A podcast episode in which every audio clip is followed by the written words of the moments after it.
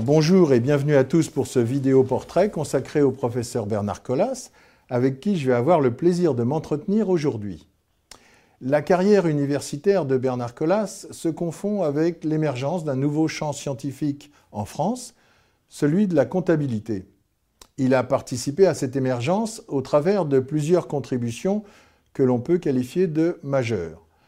Tout d'abord, la cofondation de l'Association française de comptabilité en 1979, puis la création à l'Université Paris-Dauphine d'un DEA dédié à la recherche comptable en 1990, puis la création de la revue scientifique de référence Comptabilité Contrôle Audit en 1995. Et enfin, la direction de l'encyclopédie de comptabilité, contrôle de gestion et audit en 2000. Ajoutons qu'il a réalisé la publication d'un manuel de comptabilité financière qui en est aujourd'hui à sa quatorzième édition. Mentionnons enfin qu'il a été, pendant une quinzaine d'années, membre du Conseil national de la comptabilité, l'organisme français de normalisation comptable. Venons-en maintenant aux questions. Commençons par ta carrière personnelle. Est-ce que tu peux nous dire comment tu es devenu professeur de comptabilité? Merci tout d'abord pour ta présentation euh, bienveillante, trop, trop bienveillante. Euh, j'avais suivi des cours de, compta euh, à l'ENS de Cachan, mais je dois dire que ces cours ne m'avaient pas véritablement enthousiasmé. Hein. Et lorsque j'ai commencé à enseigner, j'ai préféré enseigner la, finance d'entreprise, ce qu'on appelait à l'époque la, gestion financière. J'ai d'ailleurs euh, publié un, gros manuel au PUF en 1982 de gestion financière qui a été réédité deux fois. J'ai en quelque sorte redécouvert la, compta dans le courant des années 1970, euh, euh, disons un peu par hasard, du fait des rencontres et des circonstances. On m'a confié l'ENSAE, l'école qui forme les administrateurs de l'INSEE, euh, m'a confié un petit cours de comptabilité euh, au milieu des années 1970, un, cours qui était destiné aux élèves admis directement en deuxième année, c'est-à-dire des élèves polytechniciens ou détenteurs d'une maîtrise de, scientifique, généralement une maîtrise de maths. Je me suis rapidement aperçu euh, que je ne pouvais pas leur enseigner la comptabilité comme on me l'avait enseigné euh, à Cachan, qu'il me fallait concevoir un cours, disons, euh, moins dogmatique et plus explicatif. Donc je me suis inspiré d'ouvrages américains, des ouvrages dits de théorie comptable, des ouvrages qui mettent plus l'accent sur les principes et, les concepts comptables que sur la technique comptable. Et j'ai conçu un, cours par référence à ces ouvrages que j'ai transformés en polycopiés et que j'ai transformés ensuite en manuel publié aux éditions économiques en 1984. Voici comment euh, je suis revenu à l'enseignement de la comptabilité.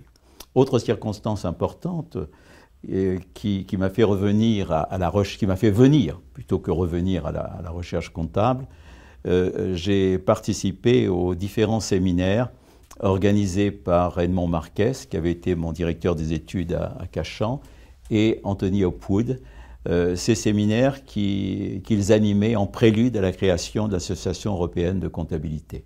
Nous étions quelques-uns, quelques Français, pas, pas nombreux, euh, moins d'une dizaine je crois, euh, qui allions à ces séminaires et nous avons pris conscience alors de l'inexistence de la recherche comptable en France, ce qui nous a donné l'idée de créer l'association française francophone, devenue francophone de comptabilité. Euh, et, à partir de là, eh bien, la, recherche comptable française est, montée en puissance et euh, ça a été évidemment un tournant dans ma carrière intellectuelle. J'ai abandonné euh, la finance pour la comptabilité. Voici donc comment je suis venu à l'enseignement, puis à la recherche comptable. Et quels sont les auteurs ou les ouvrages qui t'ont particulièrement influencé dans cette euh, trajectoire, dans ce début dans la carrière? Alors, il est évident que j'ai été beaucoup influencé par les, les premiers articles publiés dans Accounting Organization and Society, donc la, revue, la revue d'Opwood. Euh, on y parlait euh, d'une façon différente de la comptabilité. d'une façon différente de celle que nous connaissions en France. Hein.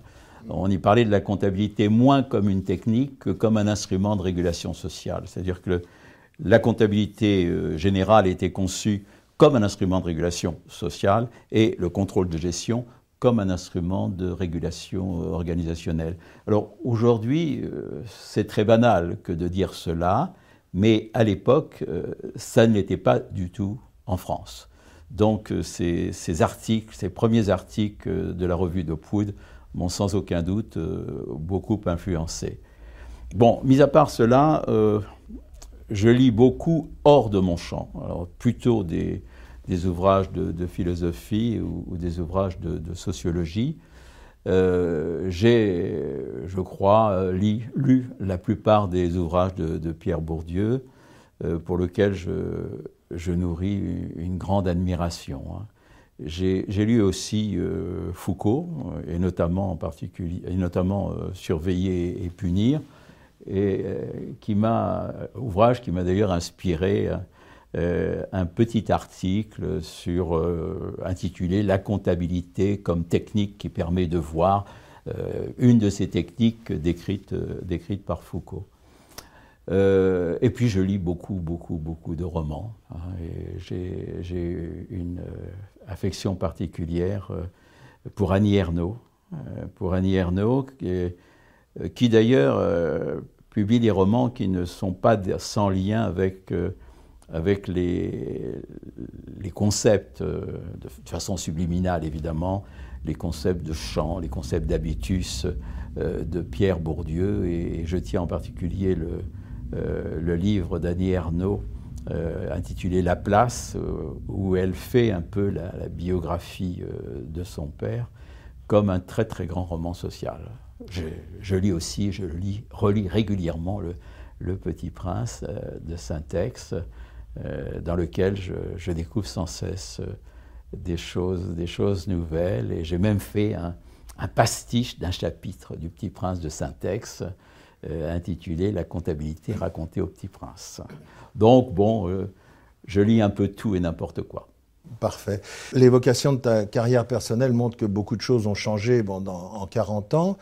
Euh, mais compte tenu de ce chemin particulier et ton expérience de la profession, j'aimerais que maintenant tu nous présentes ta conception de, du métier de professeur de sciences de gestion que tu ne confonds pas avec celui de professeur de gestion, je crois. Ah, c'est une, une, question très, très délicate que, que tu poses et il n'y a pas de réponse qui fasse consensus euh, sur cette question de la part de, notre communauté. Euh, à une certaine époque, on disait qu'un professeur de, de gestion ou de sciences de gestion, il est vrai que je préfère l'expression professeur de sciences de gestion, euh, devait être présent sur trois fronts. Le front de l'enseignement, le front de la recherche et le front du conseil. Alors il ne fait pas de doute évidemment que nous devons être présents sur le front de l'enseignement, à condition de faire un enseignement supérieur. Et j'entends par enseignement supérieur un enseignement nourri par la recherche. Alors, non seulement euh, nourri par les résultats de la recherche, mais aussi euh, nourri par l'esprit de la recherche. Il n'y a pas, euh, pour moi, d'enseignement supérieur sans recherche. Il n'y a pas d'enseignement supérieur de la comptabilité sans recherche comptable. Ce qui condamne, de, de mon point de vue, les enseignements sur programme officiel. Il nous faut innover par rapport à ces programmes. Ce qui fait donc de la recherche l'autre versant fondamental de notre métier. Alors en ce qui concerne le, conseil, euh, mon avis sera plus, mitigé. Hein.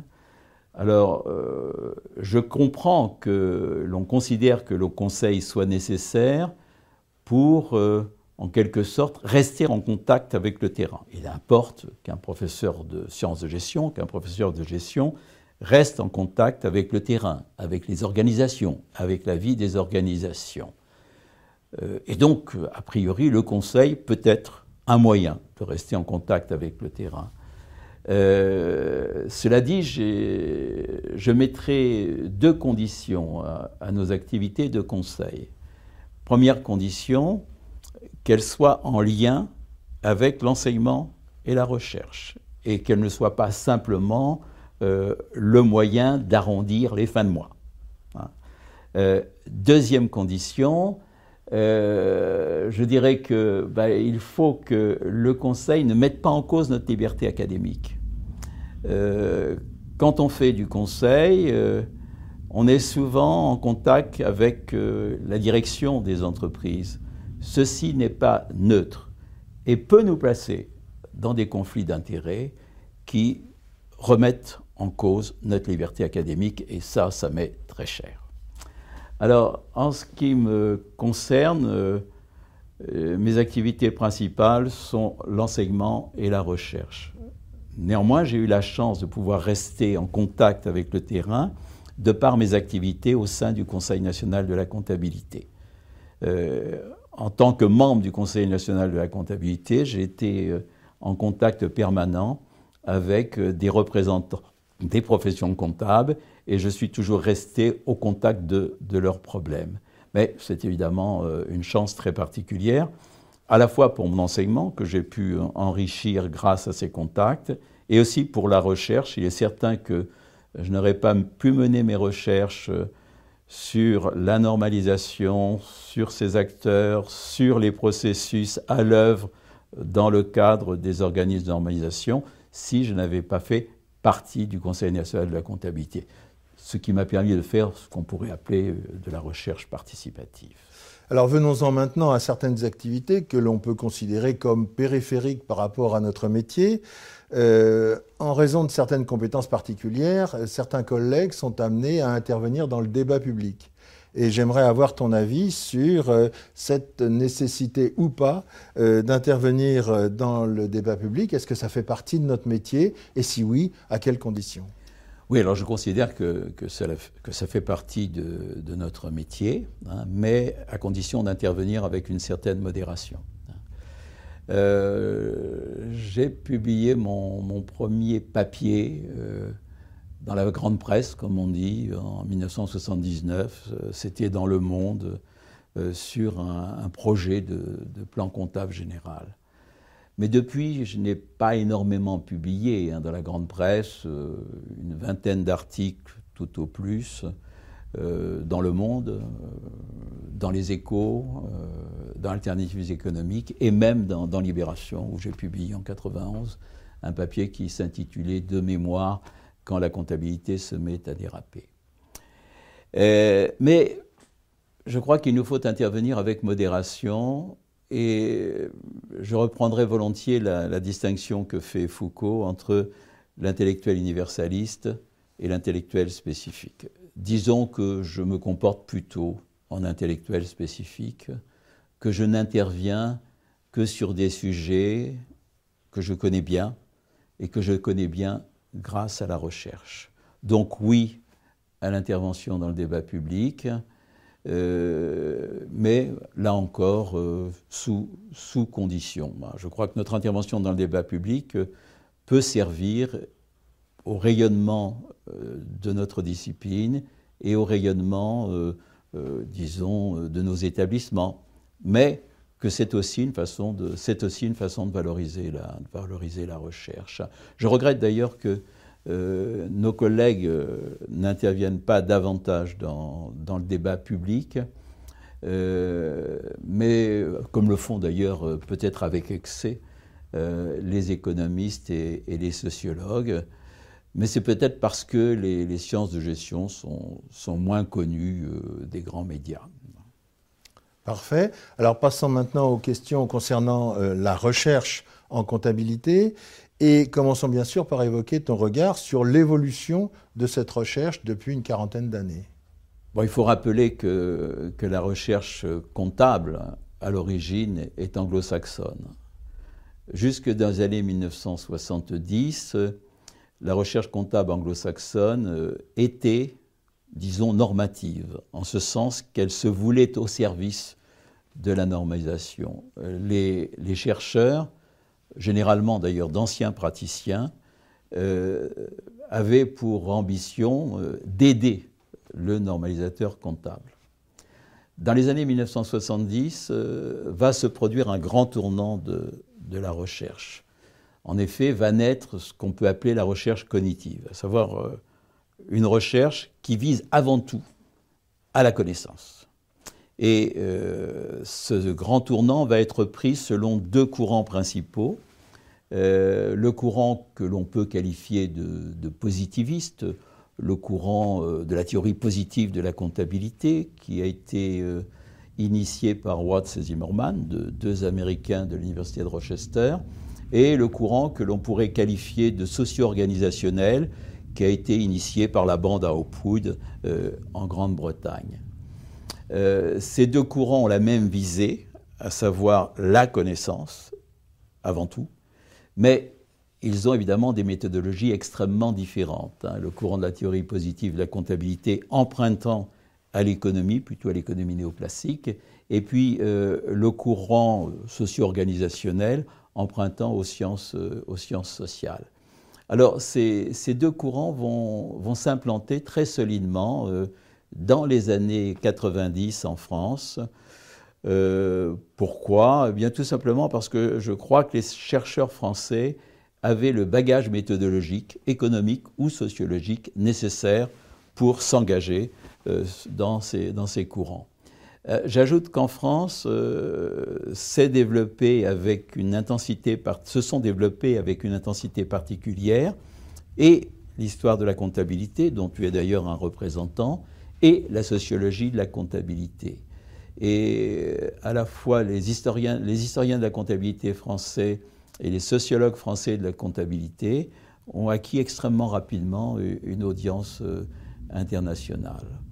Donc je crois que voici comment je vois l'évolution de, la recherche comptable qui, qui, a son origine dans les pays anglo-saxons, mais qui a trouvé euh, à s'épanouir euh, de façon très remarquable euh, en France.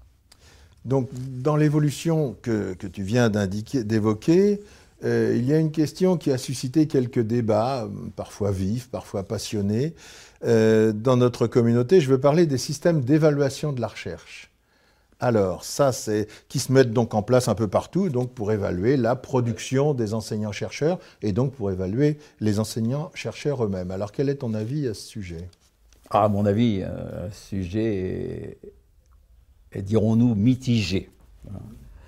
Euh, d'abord, je voudrais dire que je ne refuse pas l'évaluation en elle-même elle me semble absolument nécessaire. Hein. Il fut un temps, pas dans notre domaine, qui est un domaine nouveau, où euh, les enseignants supérieurs, les enseignants du supérieur, une fois euh, titularisés, pouvaient ne plus rien faire, vivent en quelque sorte en rentier de la République. Euh, je dirais que c'était inacceptable et ça reste inacceptable. Cela dit, nous sommes maintenant en sens inverse. Je veux dire que l'évaluation des enseignants-chercheurs a pris, me semble-t-il, une trop grande place dans l'univers académique. Hein. Euh, et les systèmes d'évaluation qui se sont mis, en, sont mis, en, place progressivement me semblent avoir beaucoup d'effets pervers. Bon, je ne chercherai pas à énumérer tous ces effets euh, pervers, euh, car ils ont été fort bien documentés dans, de nombreux articles. Je me bornerai à en signaler trois principaux. Euh, premier effet pervers, ces systèmes d'évaluation valorisent par trop la recherche aux dépens de l'enseignement, qui, comme on l'a dit précédemment, est un des éléments fondamentaux de notre métier. Euh, deuxième effet pervers, euh, ces systèmes d'évaluation poussent, me semble-t-il, aux recherches rapides, hein, à celles qui permettent de publier rapidement. Ce qui me semble favoriser les recherches à caractère quantitatif par rapport aux recherches à caractère qualitatif qui, en général, exigent beaucoup plus de temps pour être réalisées. Enfin, euh, troisième effet pervers, ces systèmes d'évaluation privilégient les publications en langue anglaise, aux dépens des autres langues, et en particulier aux dépens du français. Je ne suis pas un fétichiste du français, mais je, je considère qu'il faut que les chercheurs français puissent continuer à s'exprimer dans leur propre langue. C'est une nécessité, notamment en ce qui concerne les recherches qui ont un caractère culturel, car la langue est un véhicule de la culture. Et certaines, euh, certains sujets de recherche qui sont très ancrés dans la réalité française exigent, au moins dans un premier temps, d'être dites en français, quitte ensuite éventuellement à traduire euh, les écrits en français. Et d'ailleurs, c'est la raison pour laquelle j'ai signé avec quelques autres collègues, avec une centaine d'autres collègues, euh, une tribune dans Le Monde en 2019, intitulée, euh, je crois, Le management n'est pas une science anglo-saxonne. En raison du poids du système d'évaluation euh, dans la carrière des enseignants-chercheurs, beaucoup de nos collègues sont tentés de, privilégier les articles par rapport aux livres. Euh, et à ton avis, quelle devrait être la place du livre justement dans la production d'un enseignant-chercheur? Alors c'est effectivement un, autre des effets pervers de, nos systèmes euh, d'évaluation. Euh, ces systèmes ont tendance à, négliger le, livre. Pour ma part, je considère que le livre reste important. Euh, un manuel reste un instrument de travail extrêmement important pour l'étudiant. Un livre euh, de recherche, qu'il soit un livre individuel ou collectif de recherche, est également important pour le ou les chercheurs, dans la mesure où certaines recherches exige, euh, se glisse mal en fait dans le format d'un article. Et enfin, je considère que des ouvrages de synthèse, des ouvrages qui font la synthèse de nombreux articles de recherche, ont tout leur intérêt, en particulier pour les managers qui souvent, euh, quand je dis souvent, euh, c'est presque jamais, ne lisent des, revues académiques. Hein. Donc le livre a toute son importance. Alors pourquoi euh, n'est-il pas plus valorisé euh, Tout simplement parce qu'on considère qu'il n'est pas évalué? Alors il est vrai que euh, bon nombre de livres sont publiés pour des raisons essentiellement, de livres de gestion, hein, sont publiés pour des raisons essentiellement commerciales. il suffit d'aller dans une boutique de relais dans un aéroport pour le constater. Hein. La plupart, beaucoup de livres que l'on trouve dans ces boutiques sont des livres de recettes, hein, très clairement, qui, euh, des livres fast-food. Donc il faut, pour que le livre soit réhabilité, en quelque sorte, par nos systèmes d'évaluation, il faut qu'il soit évalué. Et c'est la raison pour laquelle il faut saluer l'initiative de la FNEJ de créer un comité de labellisation qui, chaque année, publie une liste de livres qu'il considère comme étant de, qualité. Euh, donc je souhaite que euh, les établissements d'enseignement, puis de façon générale les organismes qui évaluent les enseignants-chercheurs, euh, s'emparent de, cette liste de labellisation de la FNEJ pour apprécier les qualités des enseignants-chercheurs. Merci. Alors abordons maintenant un autre aspect de la recherche, celui de l'encadrement doctoral. Euh, je crois que tu as dirigé 23 thèses et, 180, et tu as participé à 180 jurys de thèses ou d'HDR dans, ta carrière. Euh, quels enseignements tires-tu de cet encadrement doctoral et quels conseils pourrais-tu donner à, des jeunes chercheurs ou à des doctorants? Oh, J'en tire surtout des, satisfactions. Je, crois que la direction de thèse est, sans doute l'activité que je préfère parmi toutes, que j'ai préférée parmi toutes nos, activités. C'est enthousiasmant, c'est émouvant aussi, quelquefois, euh, de voir un, jeune chercheur euh, s'épanouir euh, scientifiquement et, humainement, parce que la réalisation d'une thèse est, aussi euh, une ascèse. Hein. Euh, donc j'en tire de, très grande satisfaction. Alors, en ce qui concerne les, conseils, euh, tout d'abord, je, pense que je lui dirais de ne pas mythifier la recherche doctorale. Hein, une recherche doctorale, c'est un travail comme un autre, qui se planifie, qui s'organise et qui s'exécute avec rigueur. Hein. Alors bien sûr avec euh, des aléas euh, propres à, la recherche, des aléas que son directeur de thèse peut éventuellement l'aider à surmonter. Quel autre conseil euh, pourrais-je lui, donner? Eh bien de, ne pas suivre aveuglément les conseils de son directeur de thèse. C'est à lui c'est à lui de faire ses choix, et notamment de faire euh, le choix de son sujet. Euh, il ne faut pas oublier qu'une euh, thèse, qu'une recherche doctorale, ça dure trois ans en général, mais ça peut durer quatre ans, ça peut durer cinq ans, ça peut durer six ans. Pour tenir aussi longtemps, il faut aimer son sujet, et on l'aimera d'autant plus qu'on l'aura choisi.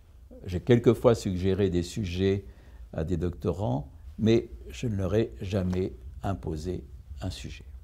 De la même façon, euh, le doctorant doit savoir faire ses choix méthodologiques et les faire lui-même en fonction de ses compétences. Car s'il s'engage dans une méthodologie qu'il maîtrise mal, sa recherche doctorale risque de capoter. Donc, euh, ne pas suivre aveuglément les conseils de son directeur de thèse et assumer ses choix de sujet, son choix de sujet, son choix méthodologique lui-même. Alors, euh, j'ajouterai à cela que euh, la relation euh, entre le directeur de thèse et, le doctorant peut être quelquefois un tout petit peu étouffante. C'est la, raison pour laquelle je trouve que c'est une bonne idée. Euh, c'est ce que nous faisons en particulier à, Paris-Dauphine. Euh, c'est une bonne idée de réunir périodiquement euh, les doctorants d'une école doctorale, les profs d'une école doctorale, et de demander à chaque doctorant de faire un compte-rendu de ses travaux devant cette assemblée. à la condition cependant que ces réunions ne remettent pas en cause la relation entre le directeur de thèse et le doctorant, qui me semble une relation absolument, euh, une relation humaine et scientifique, mais humaine absolument fondamentale. Et, pour terminer, alors, euh, nous pourrions peut-être aborder de façon rétrospective ce que tu considères comme tes réussites, tes satisfactions et peut-être aussi tes regrets. Il ne m'appartient pas de, juger de, mes réussites. Et euh, j'ajouterais que toute réussite personnelle s'inscrit en général dans une réussite collective. Et mon cas illustre cette proposition. Euh, j'ai eu la chance de, participer à deux grandes réussites collectives. La première de, ces grandes réussites euh, fut la création de l'Université Paris-Dauphine où j'ai quasiment fait toute ma carrière. J'ai donc eu la chance de faire ma carrière dans une université très innovante, à la fois sur le plan scientifique et sur le plan institutionnel. Euh, sur le plan scientifique, euh, Dauphine a été la première université entièrement dédiée aux sciences des organisations, parmi lesquelles les sciences de gestion. Sur le plan institutionnel, Dauphine s'est situé entre l'université traditionnelle et la grande école. C'est encore une autre innovation. Donc, j'ai eu la chance de, faire ma carrière dans une université très très innovante. Et je crois que je n'aurais pas pu euh, créer, euh, comme je l'ai fait, un diplôme d'études approfondies en comptabilité dans une autre université que dans cette université-là. Donc je suis euh, particulièrement fier d'avoir participé à la création et au développement de, cette université, d'en avoir été d'ailleurs à une certaine époque le vice-président chargé de la recherche. Alors, autre,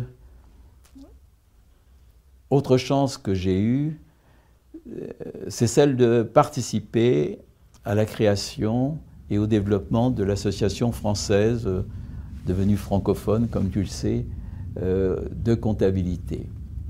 Cette, cette association a, connu un, développement absolument remarquable. Elle a su créer des, revues et elle a su euh, s'imposer, je dirais, au plan international. Ça, c'est une autre chance que j'ai eue et, je suis très fier d'avoir participé à, cette aventure de l'association francophone de, comptabilité. Alors, en ce qui concerne mes regrets, oh, j'en ai évidemment des, regrets, mais rétrospectivement, euh, il me semble il me bien mineurs et, ne valent pas la peine d'être évoqués. De plus, je, crois qu'on ne construit pas le, futur euh, sur des regrets.